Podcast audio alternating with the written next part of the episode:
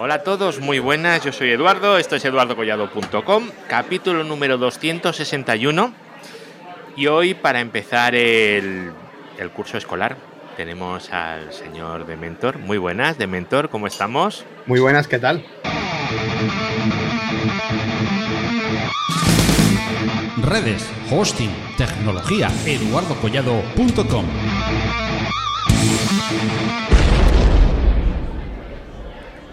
Pues mira, por aquí deseando empezar ya el invierno y, y pasar todas esas charlas de verano sobre el fin del mundo. Sí, sí. Pero bueno, no sé, no sé, quitando eso. Bien, la verdad es que bien, el verano bien, pero ya es hora de empezar de nuevo, ¿no? Y de empezar a hacer cosas. Sí, y hay ganas de frío, ¿eh? Ya, ya está bien. Ya está bien. Tío, pues como no te vayas a Siberia, me parece que lo tienes crudo, pero bueno. ¿eh? Gran- Granada es lo más parecido Claro. que tenemos en España. Sí, sí, sí, sí, hay, una montaña al fondo. Sí, sí. Muy bien.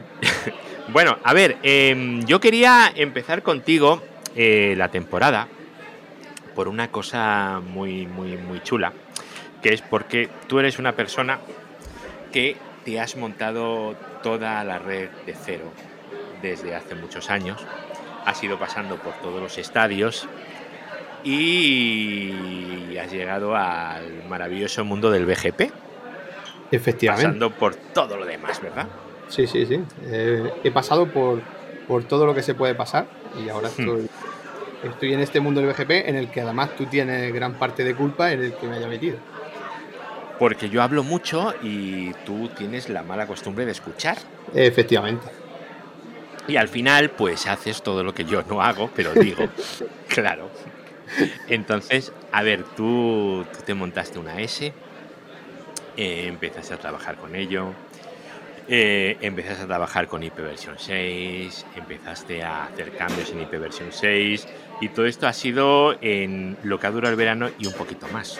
Efectivamente. Bueno, todo esto empezó en febrero. febrero.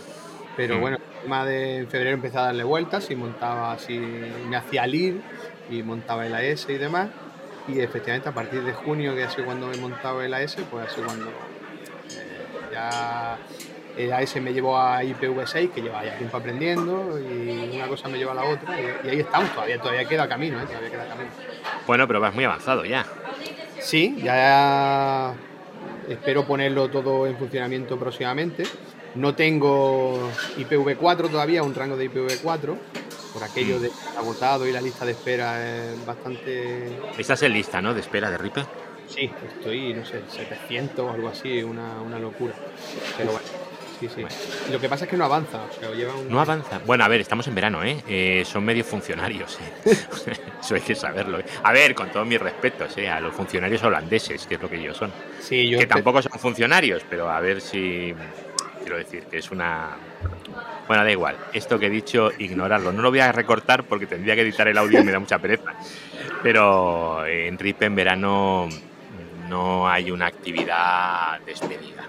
Vamos. Vale, vale. ahí, sí. Entonces, bueno, puede ser que la, li- la lista empiece a correr rap. Y nada, con lo cual alquilaré un, un rango de un barra 24 de IPv4, que es lo que me falta para poder empezar Ujú. a funcionar. Vale, empezarás a anunciarlo por tu AS. Bueno, ya estoy anunciando el, el de IPv6, pero no lo anuncio yo directamente. Ahora mismo, para hacer las pruebas y aprender y no liarla en, en real, pues el amigo Javi H me ha echado una mano y me está anunciando él.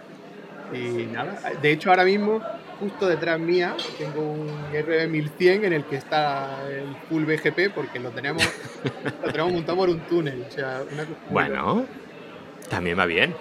Pero bueno, la idea es agarrar y montarlo en, me imagino, directamente en los routers y terminar tráficos. Y bueno, oye, para aprender está bien. Si es que no hace falta más, la gente se vuelve loca montando cosas extrañísimas. Sí, sí, no. Además, creo que en este caso, cuanto más simple mejor, porque Sí. No, no, no hay que complicarlo demasiado. Y si el mundo que yo controlo es MikroTik, pues nada, es MikroTik y para adelante.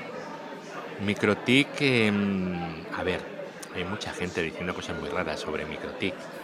MikroTik es cierto que cuando tienes 20 o 30 peers, pues, pues no. Pero si tienes una, una conexión para sacar tu ISP internet, tienes un par de dos o tres, mm, de sobras, ¿eh? Sí, claro. En este caso, la idea es tener dos tránsitos. Y bueno, yo creo que vamos a funcionar siempre. Además, he comprado un bicho chulo, un 2116. Mm, que es, es ARM ya, el Rutero 7, Bueno, yo espero que funcione bien. Sí, sus- para sus filtritos y esas cositas, ¿no? Efectivamente. Todo eso que he aprendido hace muy poco. Bueno, con sus filtros, con sus bogons y todo eso que también lo tienes tú automatizado, ¿no? Sí, bueno, eh, a ver, es que en esto hay mucha historia. Claro, para eso te he traído, para que cantes. Tú y yo hablamos como si, si fuera. Si la gente lo supiera, pero bueno, hay mucha historia. En el tema del BGP, pues sí, sí, ahí está todo automatizado. Y luego también tengo una lista de IPs por ahí, que también puedes eliminar los bogons y demás. Y animo a la gente a que la vea por Twitter y demás. O sea que la verdad es que mi vida profesional de febrero aquí ha dado un cambio bastante drástico. Y, nada, ahora estoy en un momento un poco de, de locura total, pero bien, bien, bien. Muy bueno, guay. eso está bien, eso mola, eso mola, está guay, está guay eso. Pues he estado viendo y he estado leyendo que tenías también la lista de los bogons y tal ahí. Cuéntale a la gente un poco. Pero yo hablo de los bogons, pero ¿sabes qué pasa? Que cuando yo cuento algo, no, la gente no, no, no, no me escuchan, no, no se enteran, no sé, no sé por qué. Entonces digo, a ver si alguien es capaz de contarlo un poco mejor que yo, porque es que es aquello de, o sea, me anuncias un prefijo para que yo no, para que yo lo borre. A ver, cuéntame esto porque no. Bueno, en este caso la lista de bloqueo, bueno, la lista de bloqueo nace como una forma de darle una capa extra de seguridad a los routers MikroTik, ¿vale? Yo utilizo Mm. mucho MikroTik en, en pequeñitas empresas, en las que necesitan pues, tener su WireGuard, sus cuatro cositas y que no se pueden permitir pues tener un Forti o un Sophos o cualquier cosa de estas que valen dinero. ¿Existe alguien que no puede ponerse un Fortinet y un Sophos y tal? Es, Sí. es- existe, existe. Además, en la Parece zona en la, que, en la que yo me muevo más todavía. No te preocupes en todas, ¿eh? Sí, sí. Entonces, bueno, era una forma de darle una capita más, eso junto con NextDNS. Entonces lo utilizaba para mí. De hecho, cuando miré el código lo empecé en 2020. Lo llevo desde 2020 utilizándolo en los routers de mis clientes. Y hace poco con esto de la cuenta de Twitter, pues, no sé, me envalentoné y dije, oye, pues lo estoy utilizando yo, lo puedo utilizar más gente. Y ahí empezó la historia. Y esa lista, pues aparte de llevar un montón de IP que vienen de fuentes de inteligencia públicas y algunas privadas en las que también estoy dado de alta, Ujú. Y pequeña red de honeypots que va creciendo poquito a poco.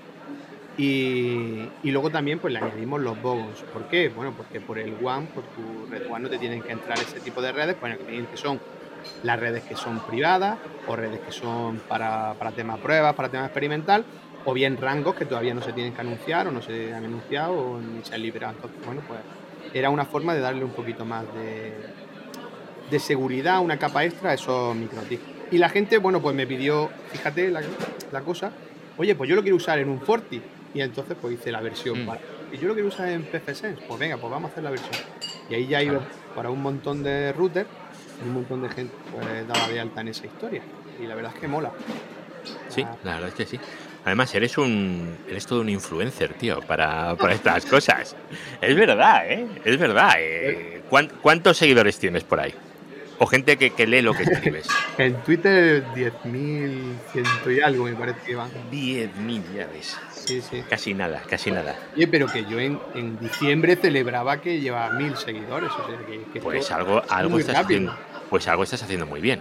no sé, dar la lata. Hago muchos hilos. Yo lo que, o sea, lo que tú haces con los, con los podcasts, que está muy guay, porque ahí aprendemos todos, pues yo hago algo humildemente parecido, pero con hilos de, de Twitter.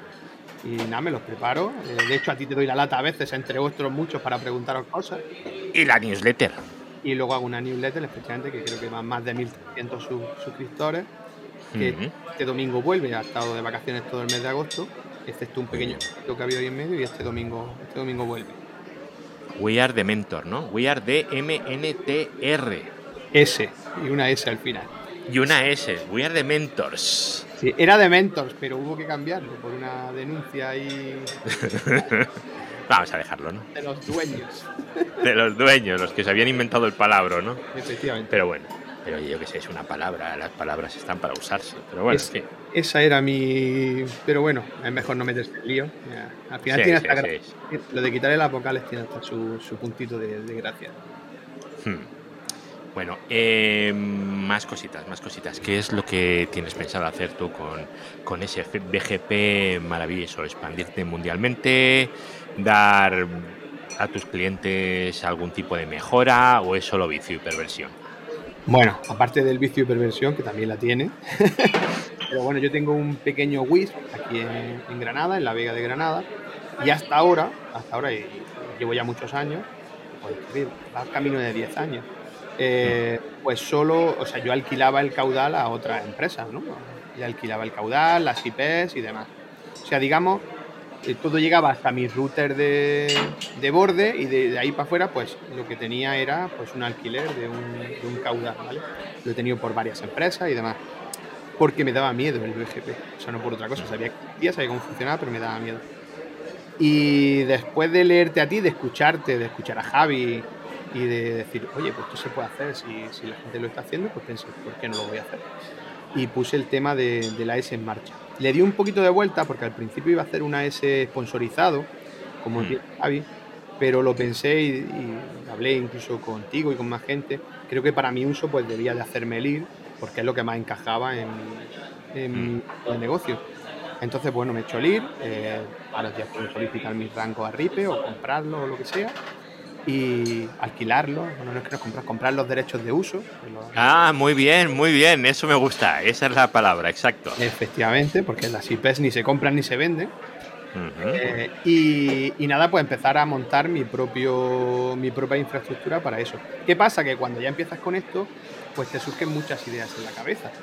Y de aquí pues están surgiendo pues nuevos negocios, nuevas historias, pues de tema de VPN, yo también tengo tema de hosting y oye, pues ya que lo tengo por ahí desperdigado por muchos proveedores, también me lo puedo traer a mí, a, esto. Claro, y entonces, bueno, pues ha sido un, como un trabajo un poco de investigar cómo funciona, de ver cómo están montadas otras redes, de visitar algún data center para ver dónde poner los routers. la verdad es que está siendo muy chulo, ¿eh? Muy chulo. Sí. Bueno, A ver, lo de los data centers, la verdad es que yo me acuerdo cuando vi el primero Joder, bueno, mola mucho. Mola mucho. Y luego recuerdo la primera vez que entré en uno con casco. Es decir, que se estaba construyendo. Buah. Eso es eh, lo máximo. En los cascos, esos cascos, porque trabajamos mi mujer y yo juntos, y entramos los dos, porque nuestra empresa estaba haciendo en el centro de datos, donde nosotros trabajábamos, ¿eh? nuestra empresa, todavía están en el trastero. Buah, qué chulo. Y la empresa esa ya no existe, lo siento. Y aquello, eh, y aquel centro de datos, luego con el tiempo, eh, claro, ya cambió de dueños y tal, pero sigue funcionando, ¿eh? Sigue funcionando y a día de hoy es Nixval. ¡Hala! Pues sí, sí. Y aquello era, aquello iba a ser, aquello iba a ser hace millones de años, ¿vale? El de una empresa que se llamaba Metrored. Hace millones, millones de años. Bueno, pues yo la verdad es que este mundo que, me gustaba y demás, y que era como la, meca, ¿no? De, gente, hmm. no sé qué, porque estábamos, yo estaba más acostumbrado a ver, como le llaméis vosotros, cuartos de la escoba venido a más. Claro. Y además en un WISP es lo que solemos tener. O sea, hay que pensar que yo tengo algunos nodos por ahí desperdigados con energía solar hasta hace muy poquito, ¿no? Que están en mitad del monte. Y, y ha sido una pasada. O sea, bueno, en este caso, para que tus oyentes lo sepan, el, el data center de Tecnocrática, que así barremos para casa. Y así sí, barremos para casa. Muy guay, estaba, estaba fresquito. Sí, sí, sí. Además, la cara de felicidad que tenía yo allí dentro. Hay fotos. Uy, no, no hay fotos. No, no hay, no hay fotos. No hay fotos. sí, estaba a 27 grados, ¿eh? justos. Sí, sí, justitos. De justitos. bueno, bueno, bueno, pero está, está bien. El tema, el tema es ese, que cuando empiezas a montar infraestructura, de repente las posibilidades que tienes se van, se van haciendo cada vez más grandes. Y puedes empezar a dar más cosas. Y, es que, jolín, eso al final ayuda un montón. Entonces, ahora, ¿qué es lo que vas a empezar a dar? Les vas a dar a tus clientes conectividad a través de tu, de tu tránsito, me imagino. Eso es. Eh, van a empezar, bueno, ahora mismo no, pero en cuanto esté montado, que será un par de meses lo que nos queda, pues efectivamente empezarán a salir a internet por mi tránsito y como yo digo, cuando hagan un speed test, pues verán mi nombre en sus IP, no el nombre de mi proveedor, ¿no? En este caso. Claro, claro, efectivamente. Y además las de las de verdad. Claro. O sea, no aquello de que llamas y dices, oye, cámbiame la resolución inversa porque es que no me gusta que ponga tu nombre. Claro, no. Esa, es, esa es la idea, el, poder tener ahí la infraestructura. Esto parece, un, lo que voy a decir a lo mejor suena muy friki, pero yo cuando cambiaba de proveedor, una de las cosas que más pena me daba era perder mis rangos de IP, ¿no? Porque ya me había Mm. encariñado con ellos, me lo sabía de memoria. Dije, Joder, ahora tengo que, que aprenderme otro rango diferente. Y ahora, pues eso no va a pasar. O sea, de hecho, con IPv6 ya no pasa, ya tengo. Ya tengo ¿Cuál el- es? El 2 a 13 3000. Está chulo, ¿eh? Toma ya. Toma ya, Eh, toma ya. Y esas ya son, ya son entre comillas, mías. O, o tengo los derechos de uso por un- unos cuantos de años. Bueno, hasta que deje de hasta que deje de pagar el LIR. Efectivamente. Y además, es que tengo IPs ahí para lo que es mi familia, la de familia de mi familia y para muchísimos años. ¿eh? Podrías dar IPs a, to- a toda España mm, y un montón a cada uno. Sí, sí, sí. Y, y me ¿Tienes sobran. un, un barra? 48. No, no, un barra. un- ¿Qué manda? ¿Un barra 29? Un barra 29. Un barra 29 son muchas IPs, ¿eh? Sí, sí, sí. Eh, ahora mismo estoy usando un barra 48 de ese barra 29. Y Mm. es con lo que estoy haciendo todas las pruebecitas con, con Javi. Que al pobre Mm. lo tengo fundido de cosas que, que le pido. Pero bien, bien. Pero había que hacer. Javi fue, Javi fue el primero que se animó, el segundo fuiste tú. Espero ir trayendo mucha gente que cuente qué ha hecho con sus sistemas autónomos aquí al podcast, porque todos estos han, han ido saliendo del grupo y oye, a mí me mola porque voy conociendo gente también. Sí, a- además que hay, hay gente animándose, ¿eh? que es un tema que en cuanto pones algo por Twitter enseguida llegan dos o tres privados de gente preguntando. A mí me resulta Mm. además curioso que, que me preguntan alguna gente que son de empresas muy, muy gordas, pero muy grandes y que no tengan su propio sistema autónomo. Me resulta curiosísimo. Pero, pero no, no, es algo que no, no está muy extendido en determinados ambientes y, y la gente se empieza a animar. se empieza a animar. Sí, yo he llegado a ver cosas como en empresas grandes con dos tránsitos y anunciar un barra 24 por uno y otro barra 24 por otro. Eso es Y failover. es que el BGP no es esto y te cuentan unas cosas rarísimas. Yo eso me lo he encontrado, ¿eh? No, no voy, a, no voy a meter el dedo en la llaga, pero... Y cosas peores, ¿eh? Tío, pero es que, es que BGP te permite hacer muchas cosas. ¿eh? O sea, es que está muy chulo. O sea, puedes hacer muchísimas cosas eh, y a nada que se te ocurra alguna barra basada extraña, pues la puedes liar. El otro día decía un, un compañero de Cibernico, decía, Internet funciona porque queremos que funcione. Y digo, y es verdad, tío, podríamos liarla muy guapa. ¿eh? Muy parda. Sí, sí, sí. Bueno, acuérdate de lo de, de lo de YouTube, eh, fue en Pakistán, ¿no? El becario pakistaní, ¿no? El becario pakistaní empezaron a anunciar YouTube y ¡buah! todo el tráfico para allá. Y YouTube, claro, muerto. Bueno, Sí. y ese, y ese en concreto muerto también porque estaría el router tan cargado que no era como entrar en él, me imagino. O sea, lo mismo era un microtic también, ¿eh? Mm, no lo sé, no lo sé. Microtik también ha sido famosa por, eh, igual que Quagga, por organizar caídas masivas en Internet, ¿eh? También, ¿no? Por, por bugs y cosas, sí, sí, sí. Pero a ver, oye, también la pasaba Cisco, ¿eh? O que pasa que si decimos Cisco queda bien. es que. Tú fíjate, cuando- ahora que decías lo del microtic e intentabas justificarte, es que tal, no sé qué. Si tú vas a un centro de datos, ¿cuántos microtics ves? Los vi, los vi. O sea, y además te lo, toneladas. te lo dije, digo, me ha sorprendido la cantidad de microtics de muchísima gente que, que hay en el centro de datos. De muchísimos clientes, sí, algunos incluso que conocía. Y digo, "Uf, un montón de microtics. De hecho, a ver, yo tengo que decir, y lo digo sin, sin esconderme, que mi vida profesional cambió cuando conocí Microtik. No hubiera podido hacer todo lo que he hecho del tema WIS y demás si no hubiera conocido Microtik. Y creo que así, igual que yo, mucha gente. ¿eh? Sí, bueno, nosotros cuando empezamos teníamos dos eh, Cisco 7200, hace un par de años, ¿vale? Pero se nos quedaron pequeños y tuvimos que, y bueno, pasamos a MicroTik y gracias a eso pues hemos seguido tirando. Pero bueno, y ahora pues bueno, pues vamos teniendo otras opciones, ¿vale? Ahora estamos, eh, voy a ver si grabo un audio, estamos con el BIOS ahí a tope ahora, pero bueno, a tope, eh, que hemos migrado 12 routers ya. Madre mía. ¿vale? 12 routers de tránsito todos. ¿eh? Y muy contentos, la verdad es que súper contentos. Pero MikroTik es, eh, yo creo que es el fabricante que ha permitido mm, que la gente pueda acceder de un mayor... un mayor desempeño en todo esto, porque a base de Ciscos y equipos de 50.000 pavos, Claro. pues Telefónica se lo puede permitir, pero eh, yo qué sé, eh, la pequeña cablera local de Manresa no. Claro, ese, ese es mi perfil, claro. Pequeño ISP que está en un pueblecito y que lo único que quiere es que llegue una DSL, como llegaba en su día a mi pueblo, una DSL de un mega y quería Mm. dar un poquito más. Empezamos por Claro. 10 megas y eso no lo permitió MikroTik. Claro. Sí, sí. Y no pasaba nada, ¿eh? Se podía hacer. Sí, sí, perfecto. Se Y se, hacer. y se sigue haciendo. Sí, lo que pasa es que, bueno, ya sabes que vivimos en un mundo muy snob, ¿no? Entonces, eh, el que no lleva un Tesla es porque no sé qué, y el que no tiene un router, no sé qué, un Juniper, madre tal, pues tal. Bueno, yo qué sé. Yo, yo he tenido de todo, ¿eh? Y la verdad es que si funciona, funciona y ya está. Si te sirve para dar el uso que tienes que dar y Exactamente. bien, perfecto. Hmm. A ver, volviendo al tema del, del uso. Entonces tú les darás conectividad, me imagino que también les permitirás que accedan desde fuera adentro, temas de WireGuard, todo lo que quieras darles. Efectivamente. eh, IPs dinámicas, IPs fijas, ya el servicio se empieza a complicar, ¿no? Sí, de- de hecho, en estos meses he estado probando incluso a no darles IPv4. Sea, Uh, mecanismo de transición a tope, me encanta. eh, la idea era, bueno, probarlo. De hecho, estoy ahora mismo contigo conectado desde casa con 464 XLAT, o sea que en casa funciona. Mm, Eh, sí, sí. y la Yo lo he probado, ¿eh? Y va bien. Y funciona. El tuyo no, pero he probado un 464 XLAT. Eh, bueno, eh, Adrián también tiene un. Como tú, o sea, a ver, tenéis AS, yo qué sé. no- Claro. Yo no tengo una S para mí, o sea, uno en el trabajo, para mí no.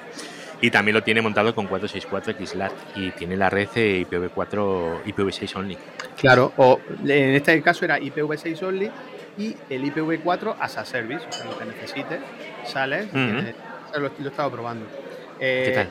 Bien, o sea, yo creo que para los clientes que solo tienen internet en casa, un internet doméstico, y como yo digo, solo lo usan para el WhatsApp, el Facebook y poquito más, que no necesitan, oye, creo que puede, puede funcionar. Para otro tipo de cliente a lo mejor, ¿no? Cuando ya necesita abrir puertas, a pesar de que se puede hacer con ese mecanismo de es más complicado, pero puede funcionar. Y la idea, bueno, pues es eso, poderle entregar a la parte del ISP de lo que yo llamo conexiones muy low cost, como una conexión low low cost, pues entregarle IPv6 y entregarle IPv4 como servicio y al resto de conexiones, pues eso, poderle dar su IP fija, pública, no tener que hacer CGNAT, que es lo que hacemos ahora mismo, y poder dar un tipo de servicio. Claro.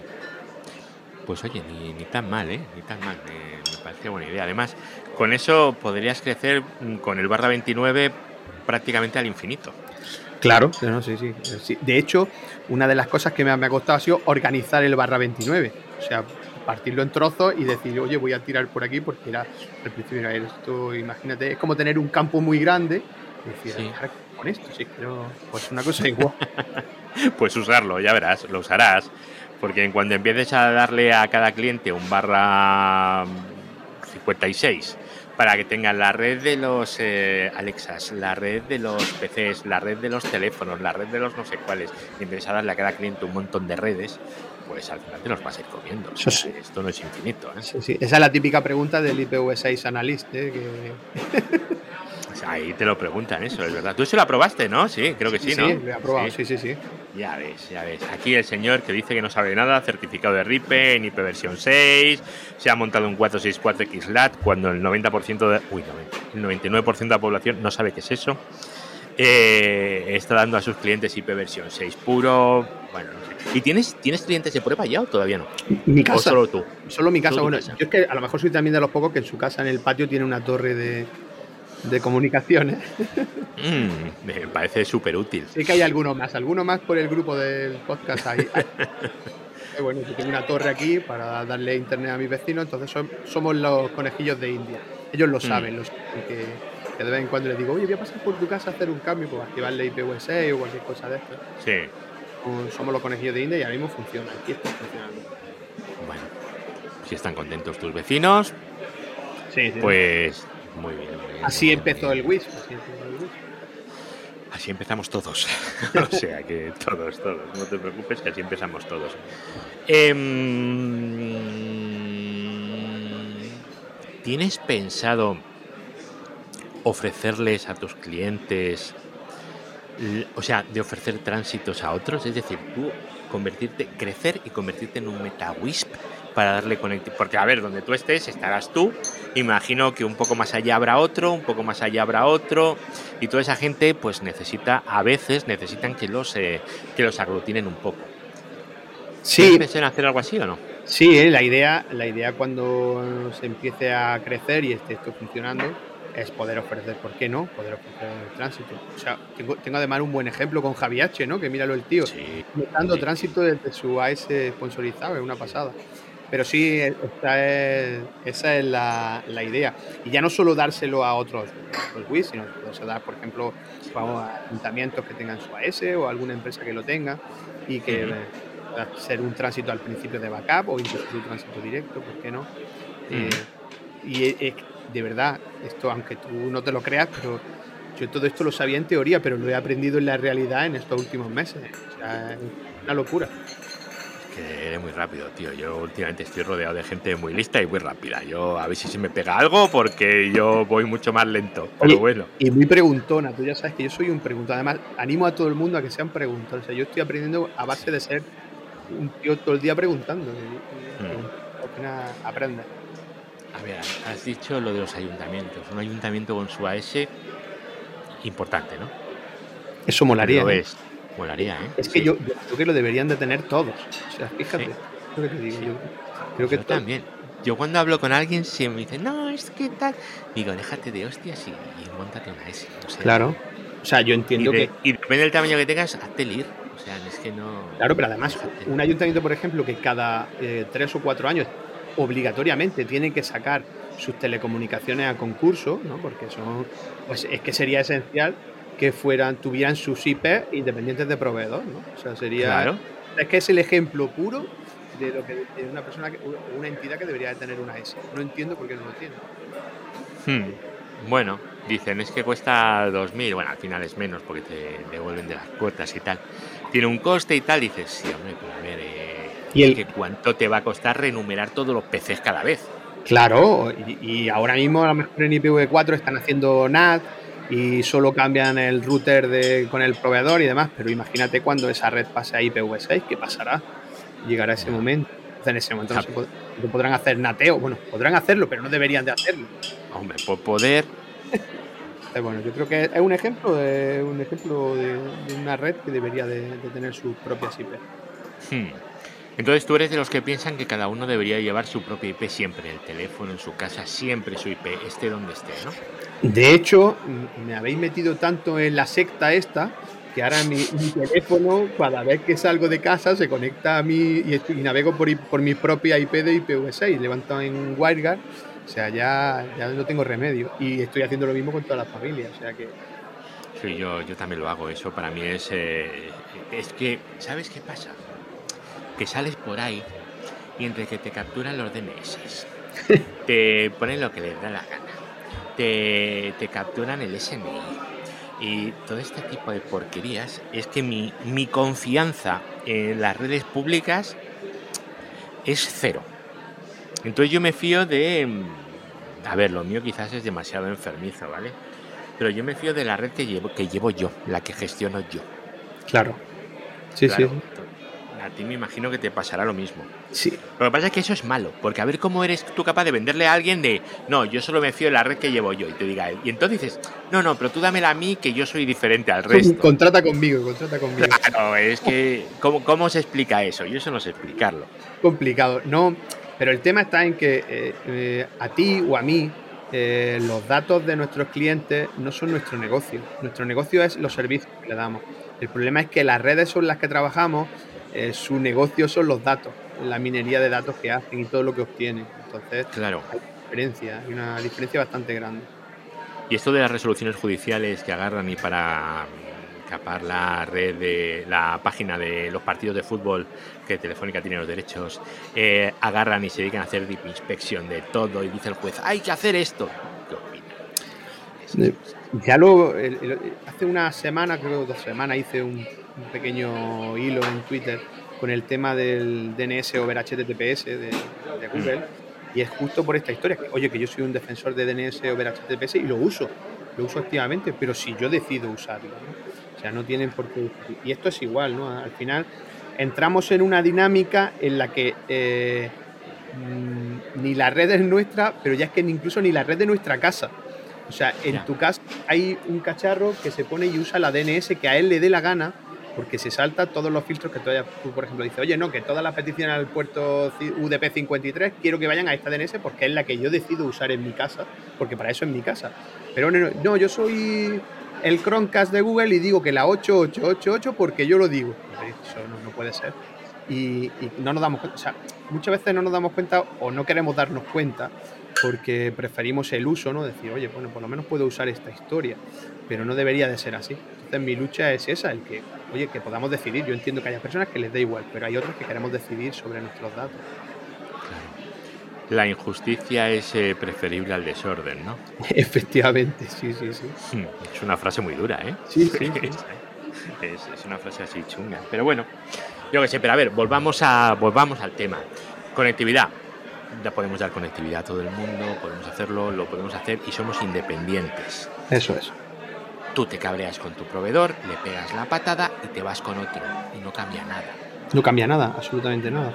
Abres un coche, yo me cabreo con mi gasolinera, cambio de gasolinera y el coche sigue andando. Efectivamente, el nuevo proveedor me echa una fibra, abrimos una sesión BGP entre los dos y automáticamente ese proveedor anuncia mis IP y ya hmm. está, funcionando exactamente igual.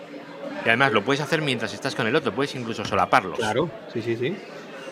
Claro, es que la gente no, no es consciente de eso. ¿eh? Es aquello de, no, yo le contrato a Telefónica o a quien sea, porque es que estos trabajan muy bien. Hostia, Claro, el otro día hablaba con otro proveedor y de temas de BGP y me decía, no, yo me enfadé con un proveedor de tránsito y tenía permanencia. Me quedaban seis meses de permanencia. Dice, y abrí una sesión con el nuevo proveedor y esos seis meses no pasé nada de tráfico por el anterior porque ya estaba enfadado con él. Y dice, la, diferencia de todo lo que puedes hacer. A mí me parece. Eh, a ver, entiendo que cuando se creó Internet se pensaría en esto, no es lo que estamos actualmente. ¿no? Mm, no creo que pensaran tanto. Bueno, tanto no, no es que llegáramos a este pero la idea sería esa, que los países fuera algo más extendido, ¿no? casi que fuera magia negra. Pues yo teniendo en cuenta cómo se hacía la asignación primogenia, que era el señor Moy con una libreta de papel y un boli, mm, realmente no creo que... ¿Te imaginas eso en IPv6? Bueno, no sé, le daban un barra 8 a todo el mundo que quería uno y lo apuntaban en una libreta. Fíjate lo de la de años perdidos que llevo yo en esto, ¿eh? Sí, sea, era una cosa... Mira, yo he trabajado eh, en sitios donde mi PC tenía una IP pública, pero una IP pública de verdad, o sea, no esto de yo le pongo una IP pública y lo tengo en mi red local, no, no, estaba en internet. Jue, ¿qué El PC, tu PC del trabajo en internet. Bueno, no era un PC, era, era una SAN, ¿vale? Una Ultra, pero... Ni nateo ni nada directamente, ¿no? Ni nateo ni leches en internet. O sea, tú te puedes imaginar eso. Y la gente y los servidores eh, realmente eran los PCs de la gente que estaban en internet. Y tú ponías ahí un Apache y ya está. Joder, macho. Qué chulada.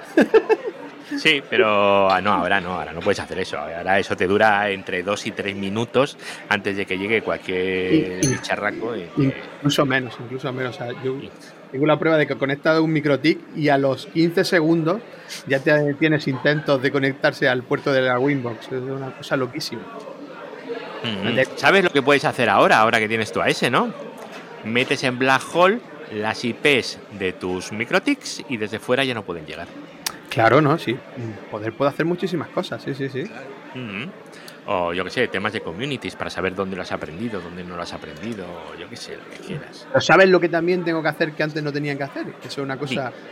Eh, ahora estoy aprendiendo mucho, mucho, mucho de cortafuegos con IPv6. Ah, Claro. Ajá. Eh, o sea, no, no dices cosas como vamos a capar el ICMP, ¿no? Claro, no, eso no lo digo, no, no, no lo digo igual, no te, igual te quedas sin conexión, ¿no? Pero claro, ahora no nateas, pero de repente todas las IPs que tienes ahí son públicas y si no está adecuadamente puedes liar una muy chula de estar dejando abierto hacia internet muchas cosas.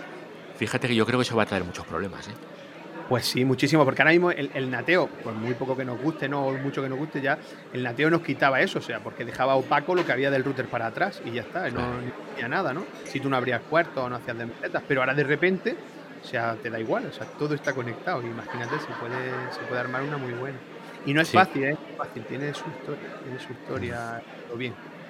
No, no, el firewall de IP versión 6 es... Eh es complicado. Oye, hombre, también es verdad que una vez que tienes uno, ese lo usas de plantilla para todo. Bueno, todo esto que estoy diciendo no lo diré delante de Adrián, que seguro me dirá, ¿cómo que no es fácil? Es facilísimo. Esto era. Antes se hacía así, no había nateo y se hacía, pero, pero no es fácil. No, no, no, no, no. no es fácil para él, para él. mira, yo con Adrián hoy llevo desde las 9 de la mañana hasta hace 10 minutos, ¿vale? Al teléfono. Y yo recuerdo el, los días, los días de configuración de los firewalls con IPv 6 y trivial, trivial, no, trivial no es. No, no es, no. No es un IPv 4 de Related, Established, no, no, esto, esto es mucho más sofisticado. Además, yo animo a todo el mundo a que aprenda IPv 6, o sea que si yo he podido ah, aprender. No te preocupes, si lo, si lo van a acabar haciendo. Claro, no, va a quedar otra. No va a quedar claro. Sí, sí, o sea. Oye, pero, pero está em, muy Además, es que es una cosa chula, o sea, es que está guay de aprender. O sea, de repente. Mm. Ah, cuando aprendes IPv6, aprendes más IPv4. O sea, eso es. Porque de repente visualizas mecanismos que en IPv4 los tenías como aprendidos de aquella manera, o por lo menos yo, y de repente echan a andar y dices, ah, claro, por esto esto funcionaba así. ¿no? A mí IPv6 me ha servido para abrir mucho los ojos en muchas cosas. Entonces, ¿tú qué crees que es el problema del IPv6? ¿Que IPv6 es difícil o que la gente es muy cómoda? Yo creo que por un lado que es difícil, por otro que hay un negocio muy grande con IPv4 y claro, si se migra todo a IPv6 ese negocio se va a acabar. De hecho, eh, creo que para los operadores pequeños IPv6 debería de ser mandatorio, ¿no? Como se dice, tendríamos que cambiar todo porque... Obligatorio. Claro, es nuestra fuerza porque pues, a un operador pequeño nos cuesta la vida comprar IPs en, V4 y por eso todos tenemos que hacer CGNA y hacer mil historias, ¿no? Entonces creo que sería pero claro, los grandes operadores que acaparan muchísimas IPs en V4 pues, prefieren no hacerlo. Aunque parece que ahora por fin está empezando a despegar en España y puede ser que pronto tengamos otros operadores desplegando IPv6. Eso dicen las malas lenguas. Sí, sí. Mm, pero eso, pero en petit comité siempre, ¿eh?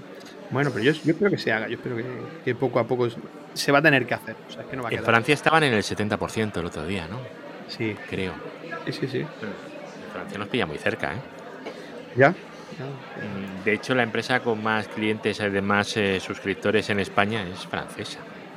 Sí, sí. Ahora es Orange, ¿no? La que tiene, más que Telefónica y todo, ¿no? Ahora que se ha juntado con más móvil y tal. Son la empresa con, más conexiones de fibra, efectivamente. Hmm, entonces, pues, eh, bueno, em, todo depende de ellos. En cuanto uno cambie, uno de esos grandes, o cambien un par de ellos, como tienen, eh, está tan concentrada la conectividad en España, pues directamente subirá un montón. Claro. Y, pasaremos al 60 o 70 de golpe. Además, cuando te activas IPv6 en casa, y creo que esto también lo has visto tú, de repente te das cuenta que muchísimos servicios funcionan en IPv6. O sea, de repente Netflix va por IPv6 o YouTube va por IPv6. De, de, repente tiene mucho tráfico que antes tenía en IPv4 que funciona directo sin tener que hacer nada por IPv6. O sea que es que debería ser lo normal. Claro, luego hay algunas paginitas, hay algunas cosas que no funcionan en IPv6, vale. Ni, tienen certificado, pero. Ya. A ver, eh, ¿qué culpa tenemos? Pero bueno, supongo que poquito a poco llegaremos a ese punto en el que al final lo obligatorio sea IPv6. No sé cuándo, pero yo creo que lo vamos a ver. Seguro que lo vamos a ver. sí, claro que lo vamos a ver. Mira, de todas formas, todo el que tenga IPv6 ahora mismo en el móvil o en su casa donde esté escuchando este audio, lo está escuchando por IPv6. Claro. Porque Tecnocrática tiene su red en, Dual Stack, IPv4 y IPv6. Sí, porque el servidor está en IPv6. Claro, sí, sí, Sin más, o sea, está todo en IPv6. Y todo el mundo al final lo va a acabar teniendo así. Bueno, menos en tu caso, que es IPv6 como primerísima opción y luego si acaso algo de IPv 4. Eso en acceso, eso en acceso. En hosting será dual. En hosting tienes que poner dual stack, sí, sí. Pero en acceso sí, porque no, en las conexiones low cost yo creo que... O sea, para una WIF un ayuntamiento da en mitad de la calle, a la gente le va a dar igual, mientras le funcione, va a funcionar, no hay que abrir puertos, no hay que hacer nada raro. No, no, no, no, no, es que, no, Y además, el 464XLA se puede hacer completamente con software libre, ¿eh? que es, también una ventaja. No hay que comprar ningún aparato de esos que vende, no voy a decir ningún fabricante, nada, nada, lo puedes montar con, con software libre totalmente. Eh, un 464XLAT creo que lo tenía aquí montado nuestro amigo en un. ¿Cómo se llama eso? En un mango. En un mango.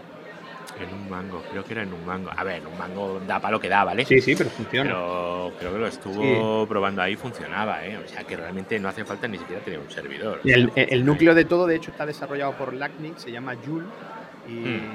y eso es una aplicación de software libre y yo debajo tengo una Ubuntu, yo sé que vosotros tenéis más Debian. Pues, no, a ver, la historia del Debian, te la cuento, por lo menos en el, portátil. Yo en el portátil tengo un Debian, ¿por qué? ¿Por qué?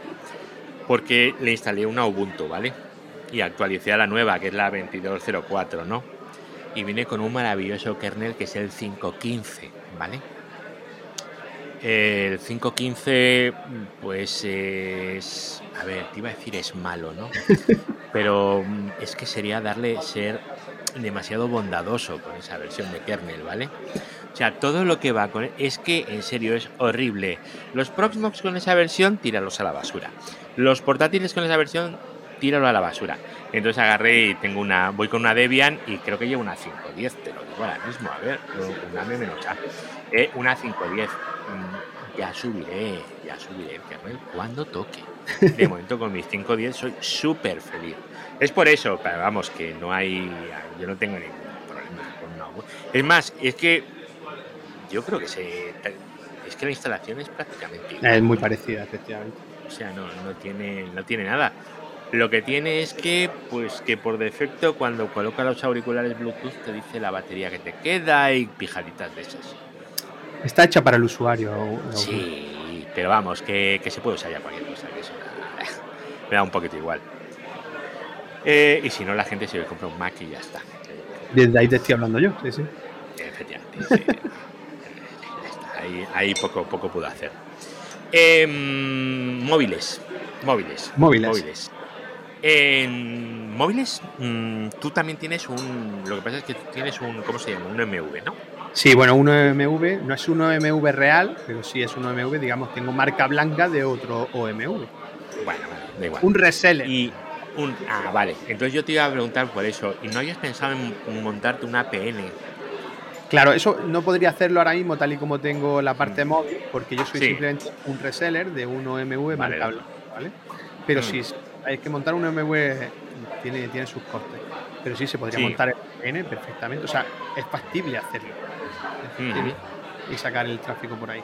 ¿Tiene más complicación? Puede hacer.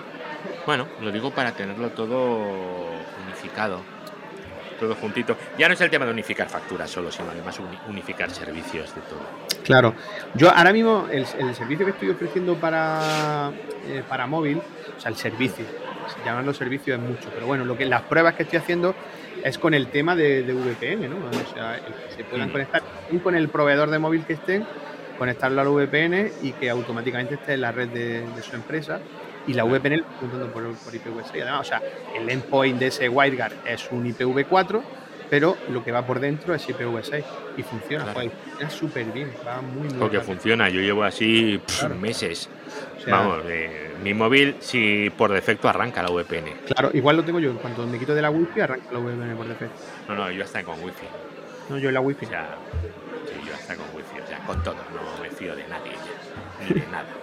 No, no, porque luego en la, en la wifi general no tengo salida. Permito que a mis hijos les espíe Google. Soy mala persona. es lo que tiene, es lo que tiene el tema. Oye, bueno, sepas que hay mucha gente preocupada con eso, ¿eh? muchísima gente, como lo acabas de decir. Pero mucho menos de la que debiera. Sí, mucho menos. Yo, es algo que a mí me enfada bastante, pero por lo menos empieza a haber concienciación de que los datos personales son algo que debemos defender y que el traqueo de, de nuestra navegación en Internet es algo privado y que no tienen por qué tener las empresas y la gente empieza a preguntar. Yo en mi cuenta de Twitter preguntan muchísimo y la gente se monta sus pijols y sus historias, siempre que el DOH no, no te lo haga pedazos pero, pero sí, hay gente que se va concienciando del tema. A mí, a mí alguna vez me ha comentado alguno, es que joder, llego con el móvil el otro día y me sale un mensajito y me dice, ¿dónde has estado este último mes? Y me pone día a día dónde he estado y a qué hora en cada lugar. Dice, ¿pero qué es esto, hombre? Yo, ya, tío, eso lo tienes habilitado y Google lo hace por defecto. Es más, seguramente en esas condiciones de uso que no te has leído y que has dicho acepto, lo ponga. Claro, Seguro que ahí lo pone. Y le cedo todos mis datos de ubicación y de todo. Claro, y eso lo va a usar para ponerte anuncios dirigidos para lo que tú quieras. Ya no solo de negocio, sino incluso para orientar tu voto hacia determinado sitio, que ha pasado, o sea que no me lo estoy inventando, o para orientar que tus compras se hagan en determinado sitio, o para eh, que tu- modificar incluso tu comportamiento, ¿no? O sea, me parece, una, me parece como un gran experimento el que estamos dejando hacer y, y nos da un poco igual, pero es un gran experimento. Sí, bueno, yo qué sé, la gente agarra y. Yo sigo pensando que es mejor agarrar y montarse su servidor, su VPN y llevarte tu conectividad al sitio donde más tranquilo estés. Y aclaramos, no estamos haciendo, no estamos grabando el podcast con gorritos de aluminio en la cabeza. No. No, no, normal. No somos, no, no somos tan, tan raros. No, no. Aunque bueno, oye, lo de gorrito de aluminio tiene, tiene su encanto. ¿eh? No, no, no, no, no, que va. Además, estamos grabando el podcast cada uno en su casa, yo en mi casa, en mi pueblo y él en el suyo. O sea que. Y en medio tenemos unos poquitos de, de cientos de kilómetros. Sí, sí. Aunque parezca que estemos en la misma mesa, no es verdad. No, No, lo no. estamos. Pero lo estuvimos hace una semana, ¿eh? Hace una semana, efectivamente. Hace una semana o por ahí, ¿no? Sí. Sí, sí, sí, sí. Oye, eh, la próxima vez que vengas, quedamos con Javi también. Es verdad, cierto. Tengo ganas de conocerlo. Sí, sí, sí. Que además que tiene la oficina a unos 150 metros de donde comiste. Ah, pues fíjate, fíjate. Ya me han echado Mm. la bulla dos personas esta semana por no avisarlo cuando fui a Madrid.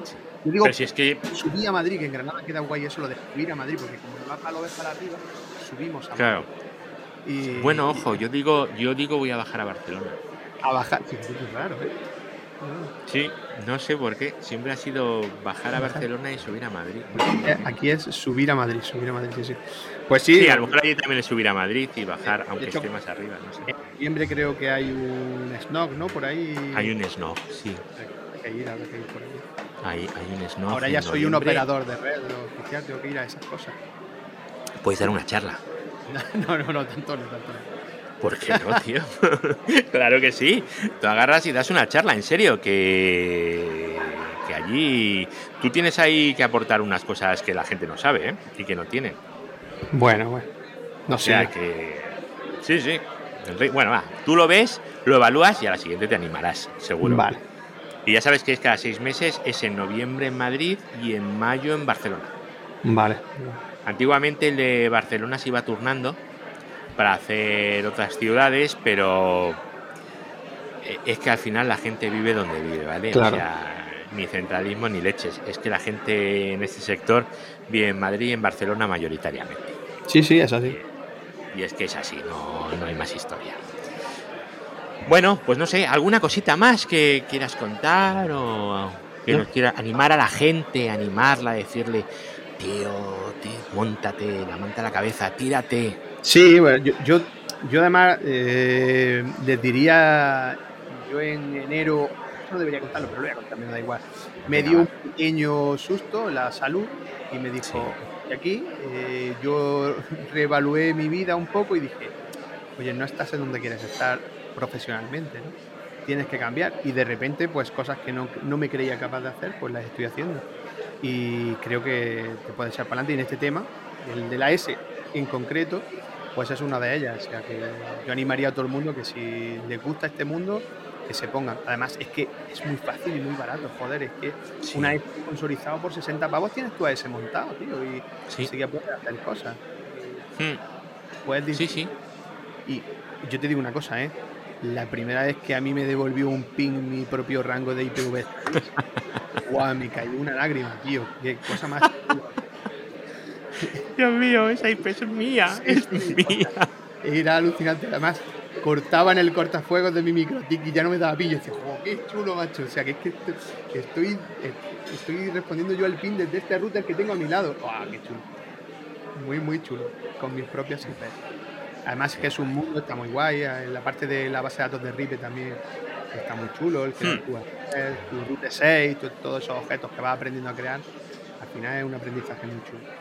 Sí, además lo de la base de RIPE está, está muy bien la base de datos de RIPE, porque está muy bien, está muy bien organizadita y, y te obligan y todo eso.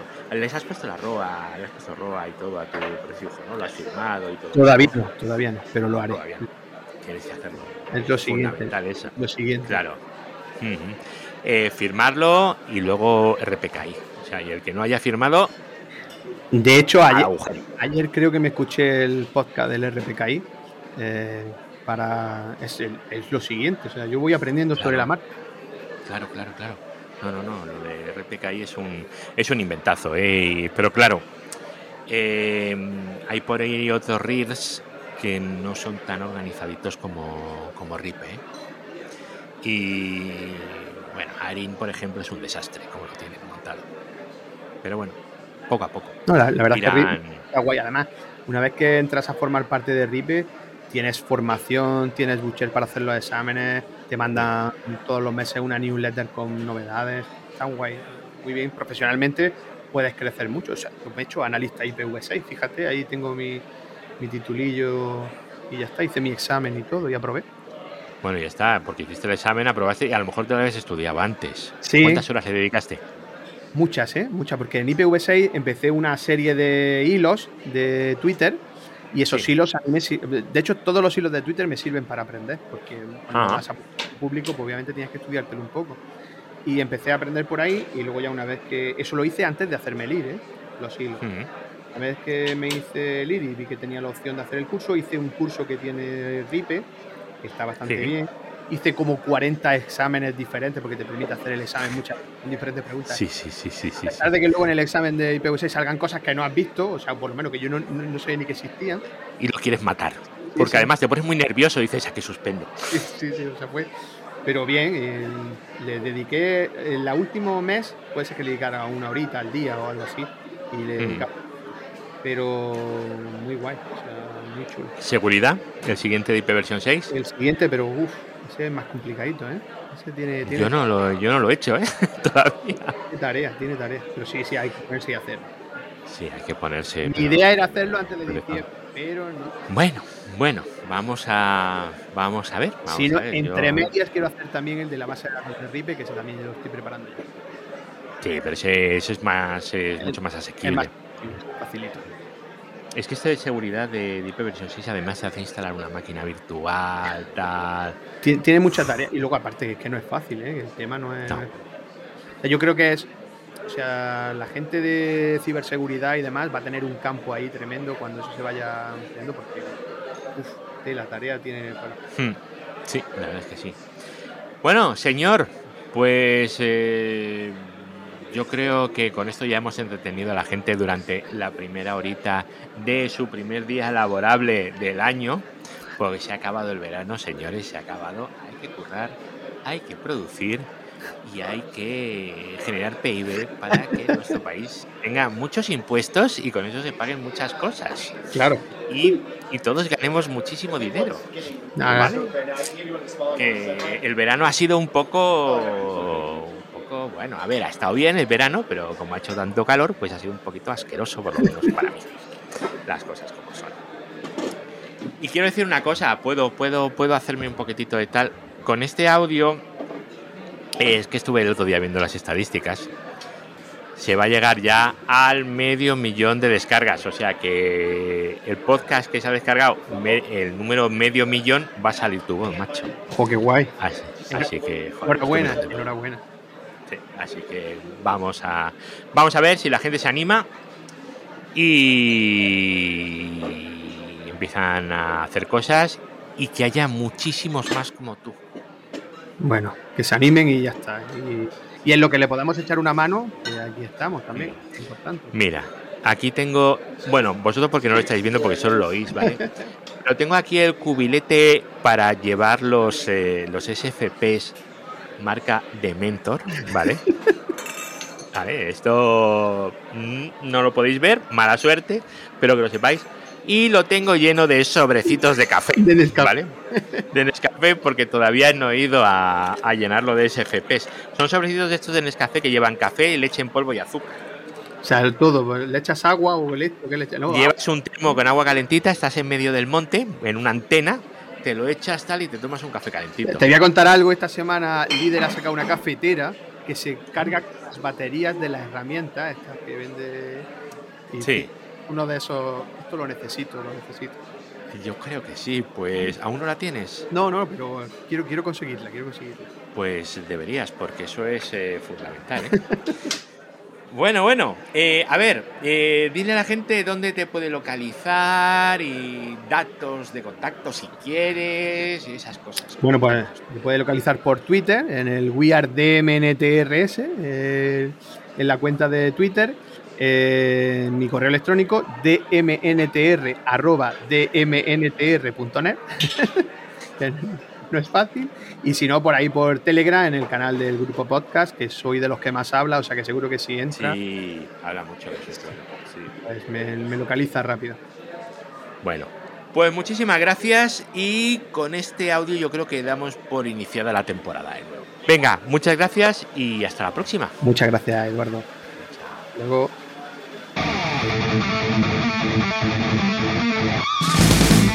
Redes, hosting, tecnología, eduardocollado.com.